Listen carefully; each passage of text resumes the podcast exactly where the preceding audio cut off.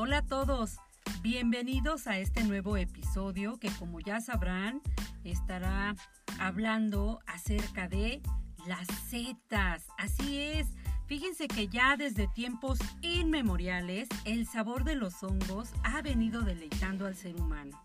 Y esto se los digo porque ya desde el antiguo Egipto las setas eran un manjar exclusivo de la familia real.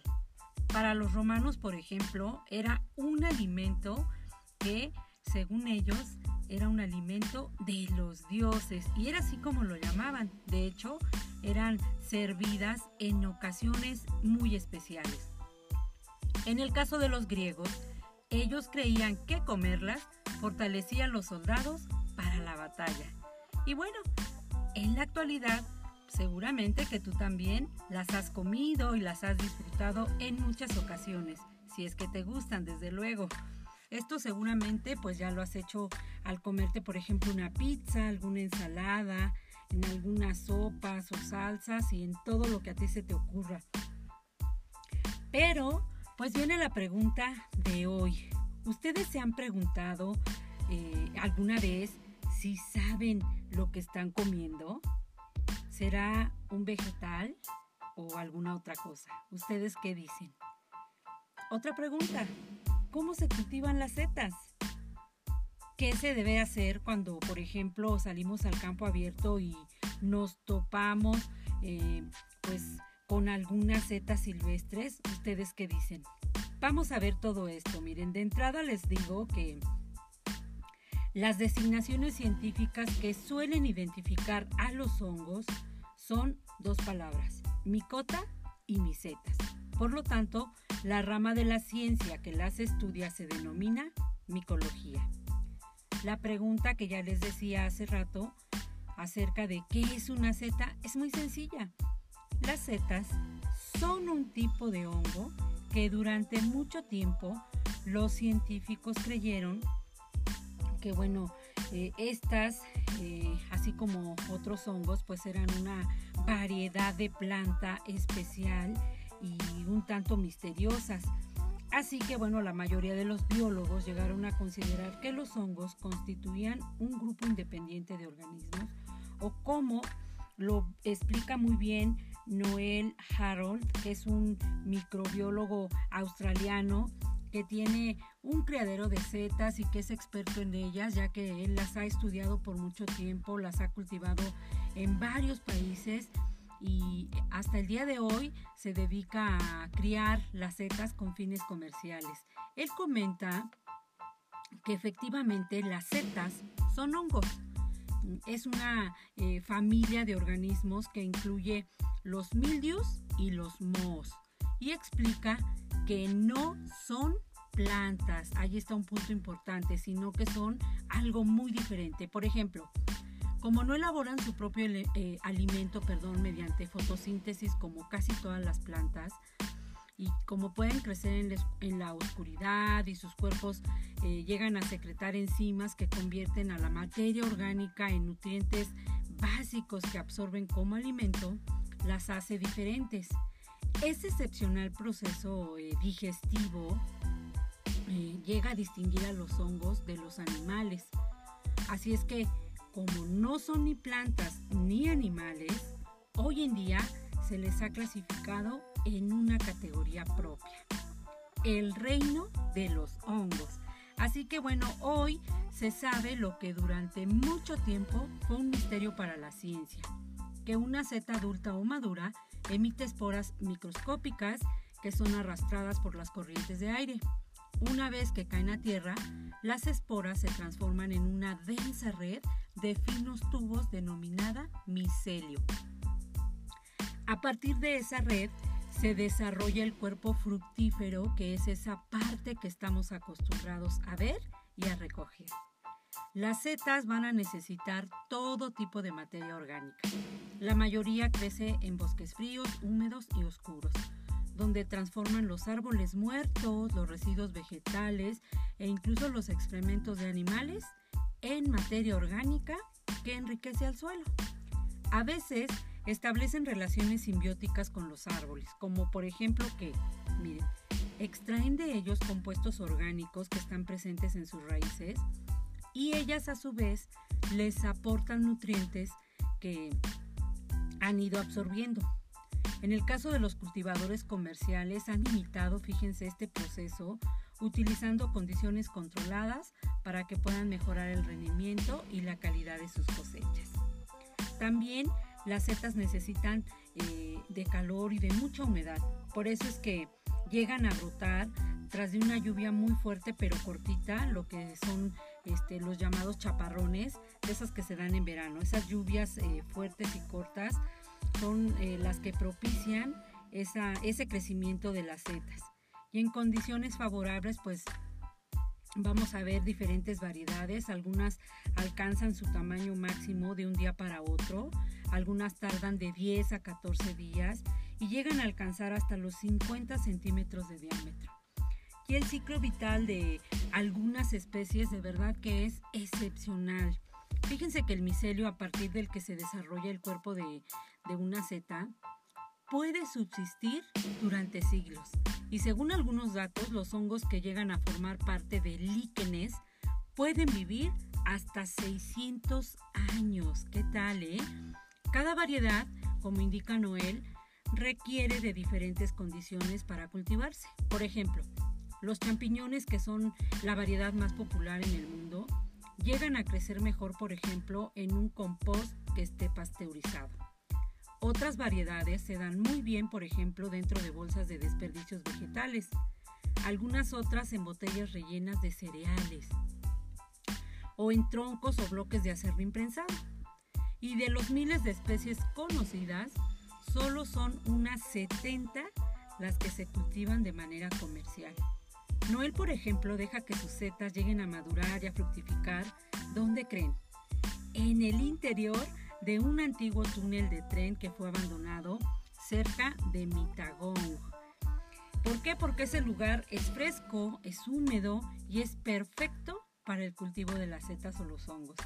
Algunas de estas eh, que vemos, por ejemplo, ahí donde Noel trabaja, llegan a recordarnos incluso a, las flores, a rosas en flor, algunas se parecen a lirios, muchas otras se dan en, ramilletes y desde luego esas ya tan conocidas sombrillitas achaparradas que, que, la mayoría hemos visto.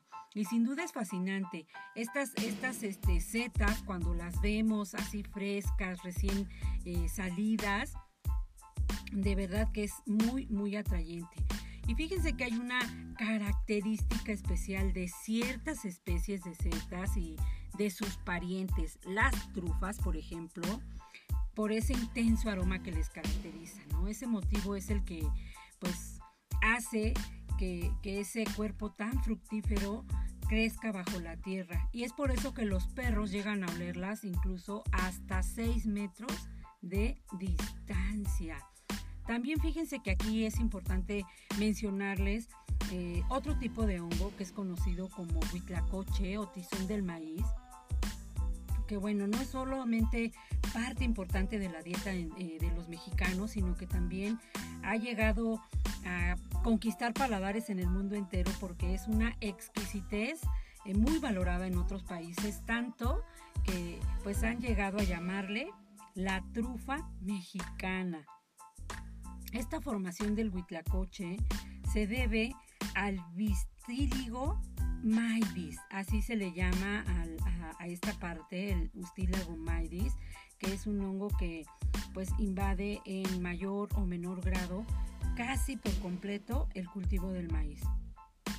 Esto especialmente si la zona es cálida y es moderadamente seca, pues se da este cultivo en, estas este, plantaciones. Fíjense que algo interesante es que, por ejemplo, el extracto del huitlacoche contiene tres de los cuatro aminoácidos relacionados con el sabor umami. Como ustedes sabrán, el umami pues es una palabra que se emplea en Japón para describir lo que se considera el quinto sabor, que es adicional a los cuatro principales, el dulce, el salado, el ácido y el amargo. El huitlacoche tiene también, aparte de esto, un toquecillo de dulzura que pues va a hacer que este tenga ese contenido de carbohidratos que es mucho mayor que en todos los demás hongos comestibles, como ven. Además también se han identificado en, este manjar una gran cantidad de compuestos aromáticos, entre ellos está la vainillina. También es eh, muy atractivo no solamente por su sabor, hay que tomar en cuenta el valor nutritivo que tiene, ya que el huitlacoche contiene vitamina C, contiene fósforo, calcio y otros nutrientes. Así que bueno, no es de sorprendernos que fuera muy muy apreciado por los aztecas, quienes lo habían denominado huitlacochín, lo que significa excrescencia que duerme. Esa excrescencia pues es el crecimiento anormal que veían en, en, el cultivo del maíz y por eso lo llamaron así. Ya con el tiempo, pues su nombre se modificó eh, al actual Huitlacoche aquí eh, en México. Por lo general, aquí la tradición pues es comerlo en una quesadilla y en muchas otras formas de, cocinarlo, pero por ejemplo en una quesadilla que como saben es una tortilla hecha a mano, está doblada por la mitad, se rellena con el huitlacoche, se le ponen algunas eh, especias o condimentos, muchas veces pasote y algunas variedades de queso y ahí está. Es, este tradicionalmente como se consume, pero también se usan en muchas cosas más, como ya les decía, puede ser en crepas, en sopas, en salsas y en muchas cosas más. De hecho, hace poco este hongo eh, llegó a ser incluso este, pues un, motivo para llevarse a los laboratorios de investigaciones genéticas, porque ahí se están estudiando eh, maneras de poder aumentar su producción en los cultivos de maíz con el fin de comercializarlo. ¿Cómo ven esto? Si donde ustedes viven no lo consiguen natural, tal vez puedan encontrarlo eh, enlatado o empacado al vacío. Ya por ahí he visto en algunos estantes que se encuentra así.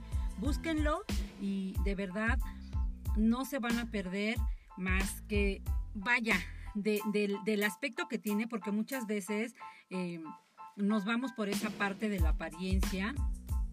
Está eh, muy negruzco y, a la vista, así a, primera vista, pues no es tan, tan apetecible. Pero una vez que lo cocinamos y lo probamos de verdad, va a conquistar sus paladares. Van a ver que sí. Bueno, hablando, eh, pues más acerca de las setas, después de este paréntesis que hice sobre estas eh, este, variedades de, honguitos como el huitlacoche y como la trufa. Vamos a seguir hablando un poquito más acerca de las setas, que como saben también, igual que estos dos hongos anteriores, son muy, muy utilizadas eh, en la cocina. Desde luego no solo son sabrosas, también son muy versátiles y hay mil y un maneras de poderlas preparar. Por ejemplo, esos sombrerotes que vemos, grandotes, llamados portobelos, pueden eh, comerse como por ejemplo si fueran unos filetes. Las setas que, cortamos en tiritas, por ejemplo, también podemos sofreírlas con algunas verduras y quedan deliciosas. Hay otras eh, variedades que son picantes que se pueden utilizar pues para dar sabor, para darle eh, variedad a algún platillo que queramos cocinar. Y bueno, si se desea, eh, mediante el calor también llegan a servir como un este, alimento en dietas de adelgazamiento o en dietas este, para bajar de peso, como ven. O naturales también se pueden eh, comer así naturales, tal vez en una este, ensalada o asadas, por ejemplo, ya sea cortadas o enteras. Lo más eh, viable es que las, cuando las vamos a asar, las pongamos enteras. Se pueden comer también empanizadas, fritas y bueno, la lista sigue. En el caso de los eh, hongos shiitake que tienen ese sabor a carne, van muy bien, por ejemplo, en, una tortilla. Les hablo de una tortilla tipo española, ¿sí? De, ese tipo de tortilla les hablo. Ahí quedan muy bien eh, la shiitake. Las setas también tienen su lado nutritivo. Estas constituyen una fuente muy valiosa de fibra, de proteínas, de minerales y de vitaminas. Y se sabe incluso que de unas 2.000 variedades, eh, pues llegan a tener esas eh, propiedades que muchas veces se consideran medicinales. ¿Cómo ven esto? Unas 2.000 variedades tienen ese tipo de propiedades. ¿Cómo ven? Pero aquí también quisiera eh, mencionar algo importante. Fíjense que hay eh, aproximadamente 4.400 especies de setas o hongos que se han descubierto tan solo en Alemania, pero tristemente pues un tercio de estas se hallan en la lista de especies amenazadas de extinción. ¿Cómo ven esto? Y bueno, no solamente eh, son las setas, sino también otro tipo de hongos. Y esto pues se ha debido a la contaminación, a la sobreexplotación principalmente, lo cual pues sí es preocupante porque hay otras formas de vida como el roble, el pino y muchas otras eh, variedades de escarabajos que dependen totalmente de los hongos para su supervivencia. Así es que súper importante que tomemos en cuenta este punto que sí preocupa y que veamos pues qué estamos haciendo en cuanto a la contaminación y sobreexplotación que ha traído pues eh, este asunto eh, este en cuanto a las setas. Ahora bien, cuando ustedes eh, vayan a, querer recogerlas, tengan mucho cuidado, por favor. Si es que ustedes nunca han recogido setas y desean intentarlo, les digo, puede ser muy peligroso y es muy muy importante que antes se informen bien.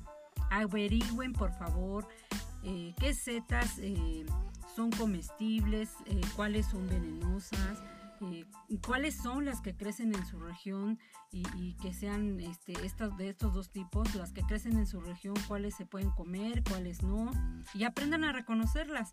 Nunca, nunca, nunca vayan a escoger una seta solo porque esté bonita o porque huela bien.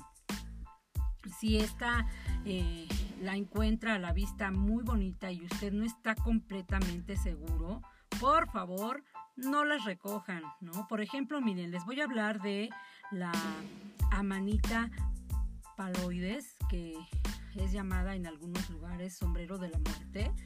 Se parece mucho a otras variedades que son comestibles, comestibles, perdón, pero es mortal. Así que nunca, nunca coman setas silvestres a no ser que un experto determine que son seguras.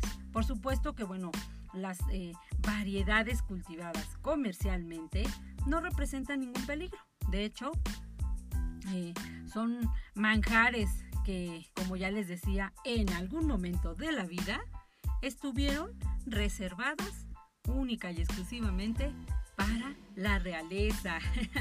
pues hemos llegado al final del episodio de hoy. No se pierdan el próximo.